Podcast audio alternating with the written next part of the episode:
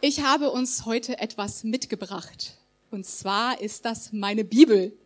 Die ist nicht mehr ganz so schön, wie ich sie vor, ich glaube, zehn Jahren oder so habe ich sie so beklebt. Mein Stil hat sich ein bisschen geändert. Wie gut, dass, auch wenn sich das Äußere hier ändert, der Inhalt gleich bleibt. Amen dazu. Und die Bibel ist ein unglaubliches Buch. Wir erfahren durch die Bibel so viel über Gott. Wir erfahren viel über Menschen.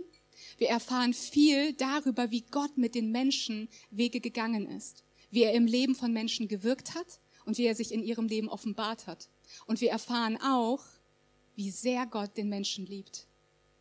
Und dieses Buch ist eigentlich nicht unbedingt einfach nur ein einzelnes Buch.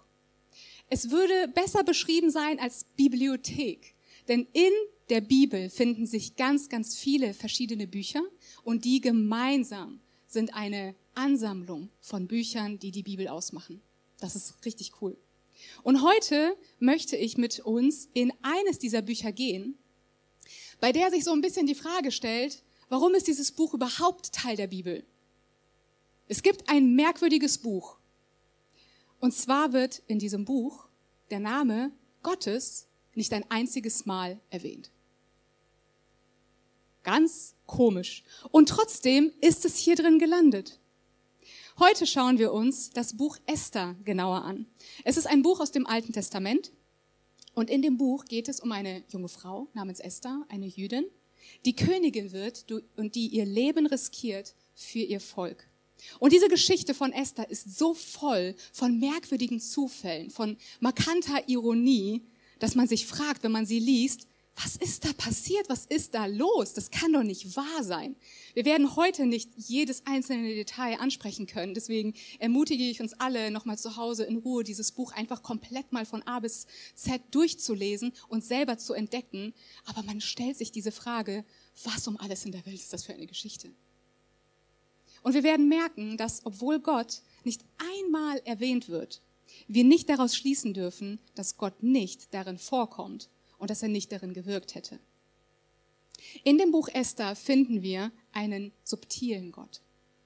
Und ich habe für uns heute zwei Gedanken mitgebracht, die ich gerne teilen würde. Also schnappen wir uns dieses Buch und schauen in die Geschichte von Esther rein. Esther war, wie schon gesagt, eine junge Frau, eine Jüdin, die als Kind bereits ihre Eltern verloren hat. Und ihr Cousin Mordechai hat sie als Pflegevater aufgenommen und erzogen.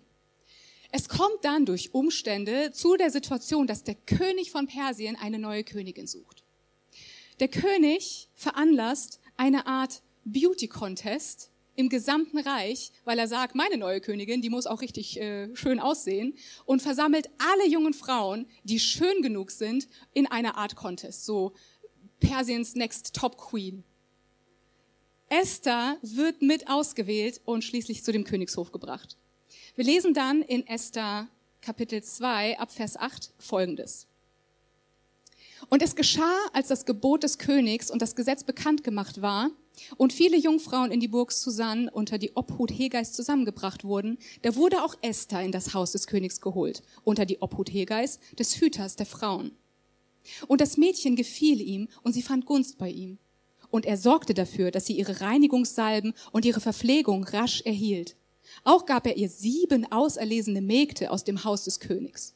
Und er wies ihr samt ihren Mägden den besten Platz im Frauenhaus an.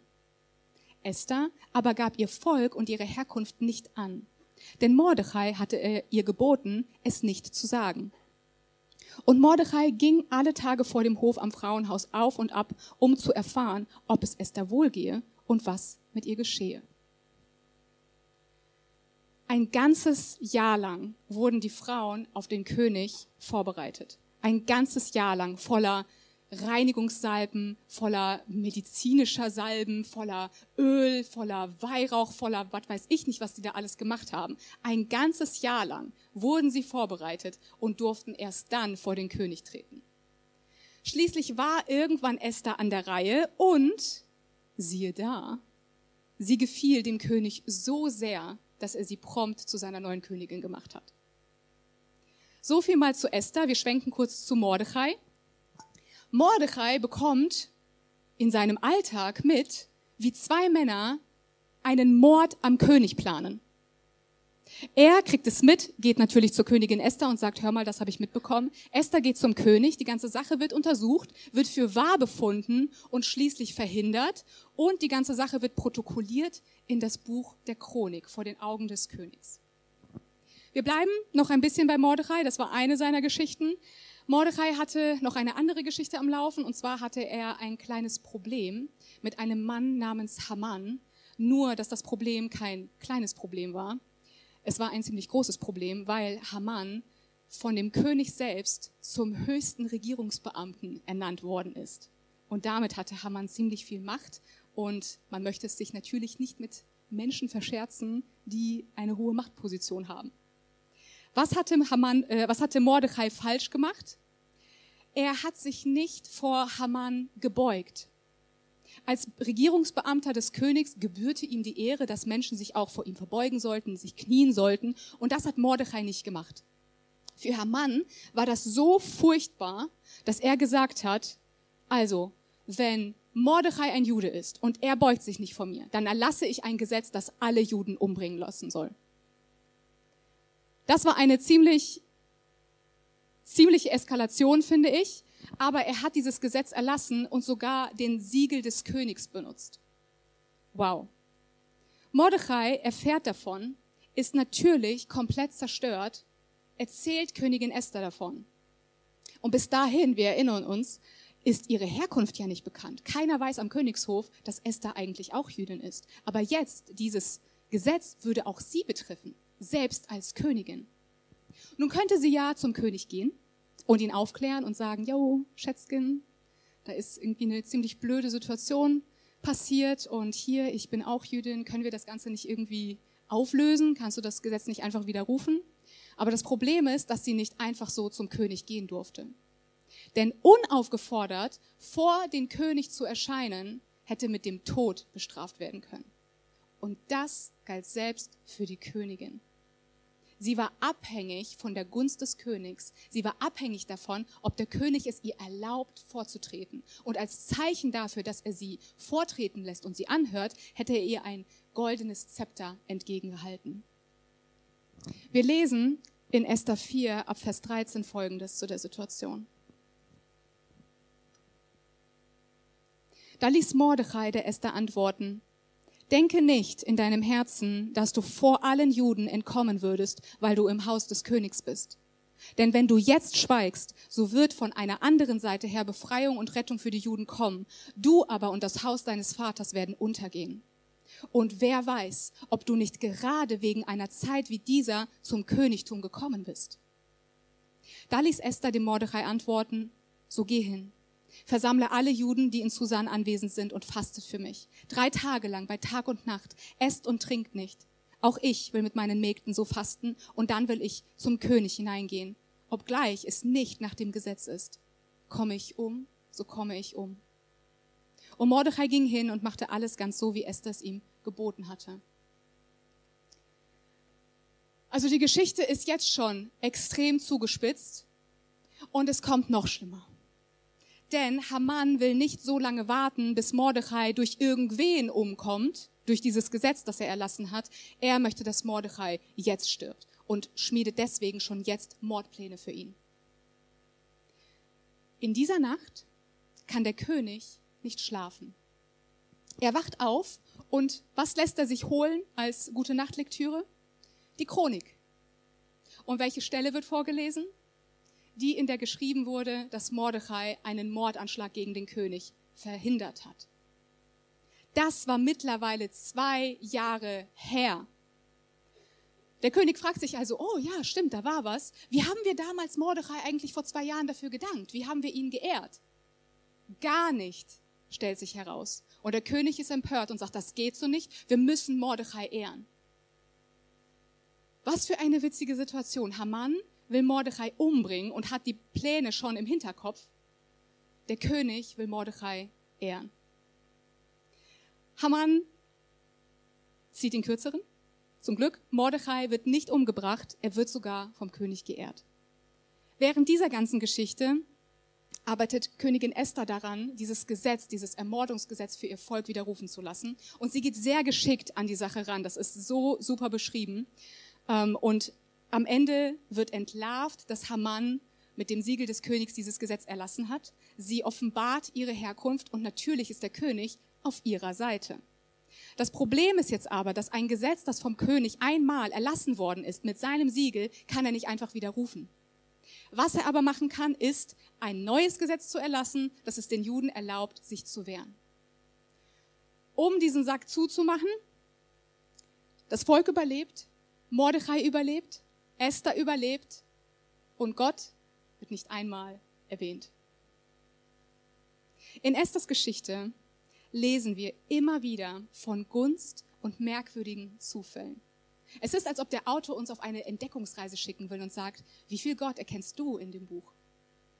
In dieser Geschichte erkennen wir, dass Gott manchmal sehr subtil wirkt. Und das ist der erste Gedanke für uns heute. Manchmal hinterlässt Gott in unserem Leben Brotkrumen, an denen wir erkennen können, hier war er am Werk. Oft erkennen wir es vielleicht erst im Nachhinein. In dem Moment an sich fühlt es sich vielleicht wie ein Zufall an. Aber dann finden wir eine weitere Brotkrume und noch eine und merken, da steckt irgendwie doch mehr dahinter. Am 12. März 2020 hatte ich persönlich so einen Brotkrumen-Moment. Damals war ich Mitarbeiterin im äh, Hillsong College und an der Color Conference. Das ist eine globale Frauenkonferenz gewesen, die in Sydney stattgefunden hat. Wir waren als Studenten natürlich sehr, sehr freiwillig mit dabei. Nein, es war wirklich, wirklich toll. Wir sind ja auch an dieses College gegangen, um diese Sachen mitzubekommen. Und es ging schon ziemlich früh für uns los. Wir mussten um 5 Uhr schon dort sein. Also wir wurden abgeholt mit dem Bus, gegen Mitternacht dann erst wieder abgeholt. Es war schon sehr herausfordernd, aber wirklich, wirklich belebend und was wir gesehen haben, wie Gott gewirkt hat. Ich erinnere mich dann aber noch, wie ich an diesem Tag einfach so erschöpft war, weil ich den ganzen Tag auf den Beinen war. Es war mega warm, ähnlich wie jetzt. Stellt euch vor, ihr seid jetzt dann auch schon seit vier Uhr morgens auf den Beinen und müsstet den ganzen Tag arbeiten und müsst euch jetzt noch in einen Bus quetschen mit tausend anderen Studenten und der Bus braucht ewig wieder zurück nach Hause und ihr wollt einfach schlafen und ihr wollt duschen und ich wollte einfach schnell nach Hause. Und ich hatte keine Lust auf diesen Bus. Da laufe ich einer Freundin über den Weg, die vor kurzem auch Mama geworden ist. Ich freue mich mega, sie und ihr Baby zu sehen, darf das Baby halten, wir unterhalten uns ganz nett. Und dann sagt sie, Julia, hör mal, ich warte gerade auf meinen Mann, wir sind mit dem Auto da und wir sind eigentlich gerade auf dem Sprung, wir können dich mitnehmen. Ich denke mir, Halleluja, der Herr sieht mich. Und in dem Moment, man kann denken, ah, das war ein cooler Zufall, das ist eine Kleinigkeit gewesen. Aber irgendwie habe ich gespürt, dass das keine Kleinigkeit war in dem Moment. Wir laufen also glücklich zum Auto, setzen uns rein, meine Freundin mit dem Baby hinten, ihr Mann und ich vorne. Und wir machen uns auf, auf den Weg, aus diesem Parkhaus rauszufahren. Wie gesagt, es klingt nach einem ziemlich netten Zufall, aber ich hatte so ein Gefühl, Gottes subtiles Handeln wahrnehmen zu können. Nur, dass ich das Gesamtbild noch nicht gesehen habe. Und Gottes subtiles Handeln kann dabei so unterschiedlich aussehen. Vielleicht musst du aus dem Nichts öfter an eine bestimmte Person denken. Oder dir fällt etwas Besonderes an jemandem auf. Vielleicht spürst du, wie du Gunst beim Menschen bekommst und Türen sich öffnen, ähnlich wie das bei Königin Esther der Fall war. Oder du merkst im Nachhinein, da sind Türen zugegangen, die waren gar nicht gut für mich. Vielleicht bekommst du etwas Schlimmes mit, ähnlich wie Mordechai, und kannst es verhindern. Vielleicht war es dann kein Mordanschlag, aber stell dir vor, weil du etwas mitbekommst, was einem Menschen schaden würde, konntest du es verhindern und ihn schützen. Gott legt Spuren aus Brotkrumen in unserem Leben und wir dürfen Brotkrumen im Leben anderer Menschen sein. Und wenn wir anfangen, dieser Spur zu folgen, erkennen wir manchmal sogar, dass wir nicht einfach willkürlich irgendwelche Wege gegangen sind, sondern dass ein Weg erkennbar ist, der ein bestimmtes Ziel hat. Wir erkennen, dass Gott uns subtil zu einer ganz bestimmten Zeit an einen ganz bestimmten Ort geführt hat.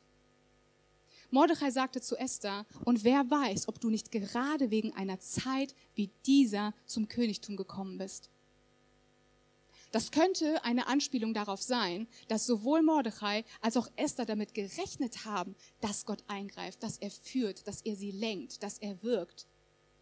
Vielleicht haben sie die Brotkrumen gesehen, nachwirkend und gemerkt, Moment, wir erkennen hier Dinge, wir erkennen, dass er was vorbereitet hat und er hat uns jetzt an diese bestimmte Stelle geführt, zu dieser Zeit. Gott hat aus dem Hintergrund Dinge vorbereitet, Gunst geschenkt, Gelegenheiten geschaffen. Er hat viel gewirkt und jetzt ist Esther an der Reihe.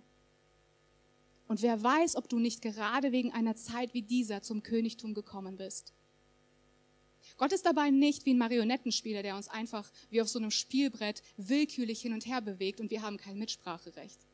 Aber ich glaube, wenn wir uns von ihm bewegen lassen wollen, wenn wir ihm vertrauen und seinen Brotkrumen folgen, so bewegt er uns zur richtigen Zeit an den richtigen Ort. Und dann können wir Zeugen werden von einem mächtig wirkenden Gott. Und ich habe das tatsächlich auch in dieser einen besagten Nacht erlebt, denn die Geschichte ist an der Stelle noch nicht vorbei gewesen. Als wir also in diesem Auto saßen, mega erschöpft, müde, wir wollten schnell nach Hause, kamen wir schließlich zu der Ausfahrt in dem Parkhaus und es hat sich so zugespielt, dass zwei Autos vor uns ein anderer Student ein Problem mit seinem Parkticket hatte. Wir haben also gewartet und dachten, oh, vielleicht können wir in die andere Spur und haben gemerkt, okay, wir können nicht in die andere Spur wechseln. Wir haben gesehen, wie an uns die anderen Autos schön einer nach dem anderen aus dem Parkhaus rausfährt und wir steckten fest. 20 Minuten lang haben wir gewartet, müde, erschöpft, genervt, weil irgendwas mit diesem blöden Parkticket nicht gestimmt hat. Das war gegen, keine Ahnung, Viertel nach zwölf Mitternacht. Ihr könnt euch vorstellen, wie kurz unsere Geduld war an der Stelle. Schließlich, schließlich kommen wir raus. Und selbst in dieser gesamten Situation habe ich die ganze Zeit dieses Gefühl gehabt, dass es wichtig ist, dass wir gerade zusammen in diesem Auto sitzen. Wir kommen also endlich auf die Autobahn. Der Gedanke an die Heimat ist schon so zum Greifen nahe. Und das Gute war, es war ja schon sehr, sehr spät. Das heißt, äh, die Autobahn war nicht mega voll. Sie war aber auch nicht wirklich leer. Und dann, plötzlich, blockiert das Getriebe. Der Fahrer verliert die Kontrolle über das Auto, kann nichts mehr lenken. Wir schlittern über diese vierspurige Autobahn von der einen Spur komplett über auf die andere. Ich sehe währenddessen, wie die Lichter der anderen Autos, die an uns vorbeifahren, einfach vorbeiziehen. Wir landen auf der äußersten Spur entgegen der Fahrtrichtung und sind erstmal in Schock. Wir steigen schnell aus, weil wir stehen auf der Autobahn in die falsche Richtung. Theoretisch könnte die jederzeit ein anderes Auto in uns hineinrammen. Wir steigen schnell aus und merken, oh wow, wir stehen direkt neben einer Bucht, wo wir uns auch von der Autobahn entfernen können. Und wie durch ein Wunder ist auch direkt ein Notfalltelefon da. Wir rufen also Hilfe, stellen schnell das Warndreieck auf und rufen den Pannendienst.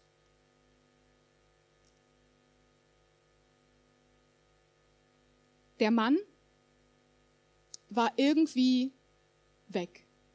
Er war in seinem Handy versunken. Er hat ein Telefonat nach dem anderen gemacht. Er war einfach irgendwie so verwirrt, dass er überall herumgesprungen ist und gar nicht mehr bei uns stand.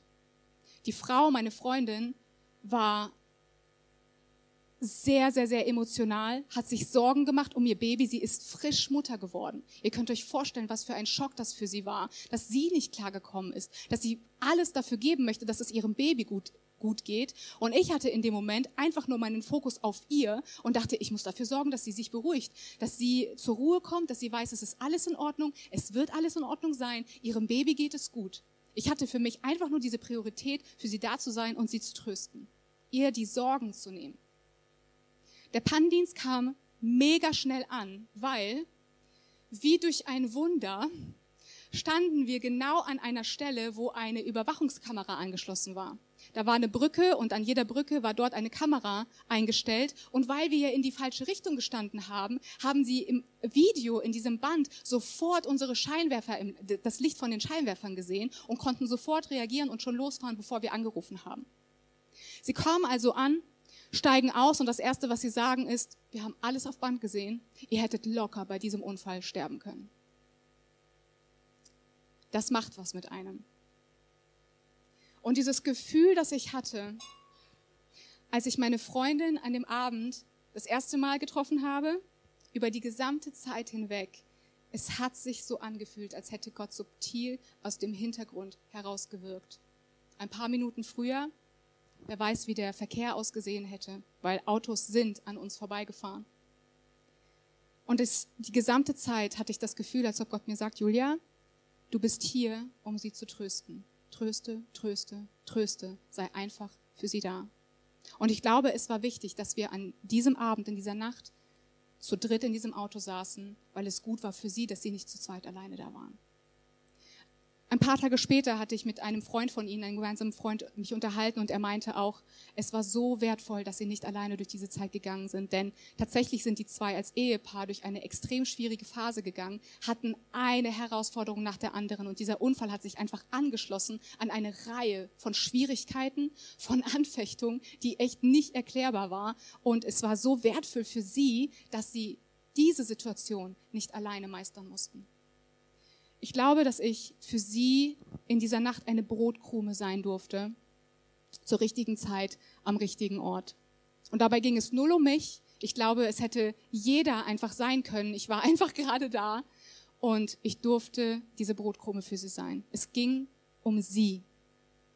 Eine kleine Nebenbemerkung. Ich glaube nicht, dass hinter jedem Augenblick meines Lebens und dass hinter jedem Augenblick unseres Lebens ein Masterplan steckt und dass wir immer einfach wirklich nur wie Roboter so einen Weg entlang laufen. Ich glaube, es gibt Zufälle. Ich glaube, wir laufen Leuten einfach so über den Weg. Das ist nett, das ist schön, das ist Alltag, das ist Leben. Ich glaube aber auch, dass es diese besonderen Momente gibt.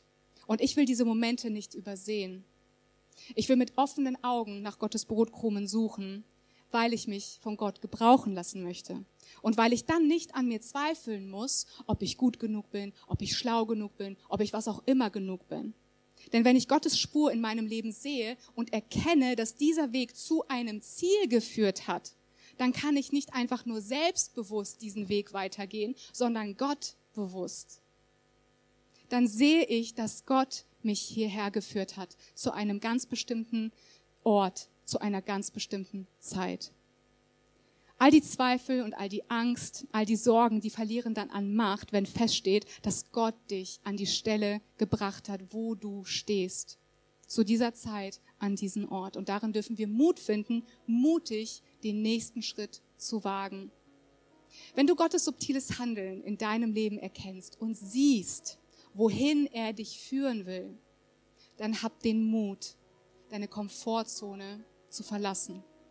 Hab den Mut, etwas Neues zu wagen. Hab den Mut, zur Wahrheit zu stehen und hab den Mut, aus der Masse hervorzutreten und hab den Mut, gesehen zu werden. Hab den Mut, das für andere zu tun, so wie Esther den Mut aufgebracht hat, für ihr Volk einzustehen. Unterschätze dich nicht und unterschätze nicht die Kraft deiner Anwesenheit. Und wer weiß, ob du nicht gerade wegen einer Zeit wie dieser zum Königtum gekommen bist. Gott wirkt unter uns, oder? Gott wirkt mit uns, oder? Und egal ob offensichtlich oder subtil, Gottes Wirken ist immer mächtig und Gottes Wirken macht immer einen Unterschied. Wenn du heute nach Hause gehst, dann hoffe ich, dass du ermutigt bist. Ermutigt, dass Gott nicht immer laut ist, sondern manchmal subtil wirkt ermutigt, seinen Brotkrumen zu folgen, ermutigt wie Königin Esther im richtigen Moment voller Zuversicht den nächsten Schritt zu gehen. Und wenn du heute nach Hause gehst, dann hoffe ich, dass du mit einem offenen Auge nach Gottes subtilem Handeln in deinem Leben Ausschau hältst. Dass du nicht nur sensibel wirst dafür, sondern dass du auch damit rechnest und es erwartest, damit du dich dann von ihm zur richtigen Zeit an den richtigen Ort führen lassen kannst. Amen. Und ich hoffe so sehr, dass wir alle, die wir hier heute sind, von Gott etwas in unser Herz gelegt bekommen haben. Dass wir nicht schon Brotkrumen erkennen, sondern dass wir merken, dass diese Brotkrumen, die er in unserem Leben gelegt hat, dass die ein Ziel hatten. Manche von euch hatten vielleicht schon so einen zur richtigen Zeit am richtigen Ort sein Momente. Und ihr könnt rückblickend darauf schauen und merken, boah, es war so gut. Und ich glaube, dass da noch mehr kommen werden. Ich glaube, dass Gott weiter mit uns Schritte geht. Und ich glaube, dass jeder von uns hier noch mehr von diesen zur richtigen Zeit am richtigen Ort Momente haben möchte.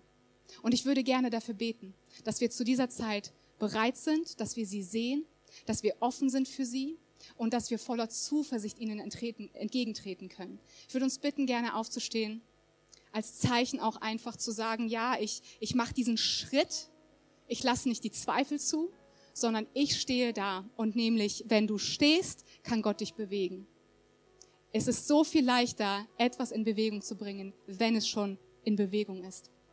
Jesus, ich danke dir für alle, die heute hier sind und ich danke dir dafür, dass du Brotkrumen in unserem Leben hingelegt hast, dass wir sie schon erkannt haben, dass wir sie sehen und dass wir merken, da steckt ein Plan dahinter und du hast Berufung für uns, du hast Vision für uns und wir dürfen einfach darin wandeln, was du schon vorbereitet hast.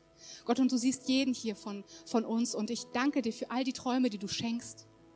Für all die Herzen, die eine Sehnsucht in sich tragen und die sich wünschen, oh, irgendwie würde ich gerne das machen oder irgendwie würde ich gerne das sehen. Und dass du diesen Samen, den du schon hineingelegt hast, dass der größer wird und dass dieser Fokus auf dich kommt und der Fokus darauf, dass du derjenige bist, der uns dahin führen kann, dass wir dir vertrauen können, Herr. Ich bitte dich, dass diese Träume groß werden, dass die Vision groß wird, dass der Mut groß wird, zu dir zu kommen, sich führen zu lassen und wirklich zu merken, wenn dieser eine Moment gekommen ist, zur richtigen Zeit, am richtigen richtigen Ort zu sein. Danke Gott, dass du uns führst. Danke Gott, dass du uns siehst. Amen. Ihr dürft euch gerne kurz widersetzen. Nicht widersetzen. es gibt nämlich noch eine andere Sache, die ich mit euch über dieses Buch teilen möchte. Es geht nämlich um die Zeit, in der das Buch geschrieben worden ist. Es war so, dass die Juden zu der Zeit ins Exil geschickt worden sind und vieles an Tradition ist verloren gegangen. Vieles an ihrem Glauben ist verloren gegangen. Irgendwie ist Gott in Vergessenheit geraten bei ihnen. Jetzt, das Exil war vorbei, kommen die Juden einige wieder zurück in ihre Heimat und stehen vor der Herausforderung, ihr Volk wieder zusammenzutrommeln, die Traditionen wieder aufleben zu lassen, die Beziehung zu Gott wiederherzustellen. Aber es sind nicht alle Juden, die wieder zurückkommen. Diese Diaspora ist immer noch da, diese Zerstreuung ist da und sie hat Spuren hinterlassen. Und wir wissen, dass es dem Volk zu der Zeit geistlich nicht gut ging. Und dann passiert die Geschichte mit Esther. Ein subtiler Gott, der wirkt unter seinem Volk. Er sagt, ich stehe zu meinen Versprechen und ich stehe zu euch, auch wenn ihr mich vielleicht vergessen habt. Ich habe euch nicht vergessen und ich wirke unter euch und ich will mit euch wirken. Was für eine Ermutigung, dass es nicht auf uns ankommt, sondern auf Gott. Und vielleicht bist du heute hier und du hast eine ähnliche Situation und merkst, irgendwie ist in deiner Beziehung zu Gott Trägheit hineingekommen. Vielleicht warst du früher mal Feuer und Flamme für Jesus und irgendwas ist kaputt gegangen und du bist irgendwie weit weg von ihm. Esther hatte Angst um ihr Leben, als sie vor den König getreten ist. Sie hatte Angst, dass sie sterben müsste, vor den König zu treten. Wisst ihr, was unser König macht? Unser König steht mit offenen Armen da.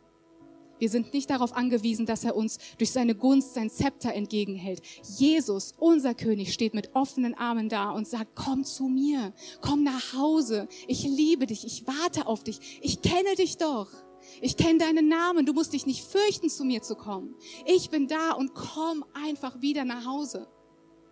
Oder vielleicht hast du diesen König selber in deinem Leben noch nie angenommen. Und du merkst aber, das Leben, so wie ich es jetzt lebe, kann ich nicht mehr weiterleben.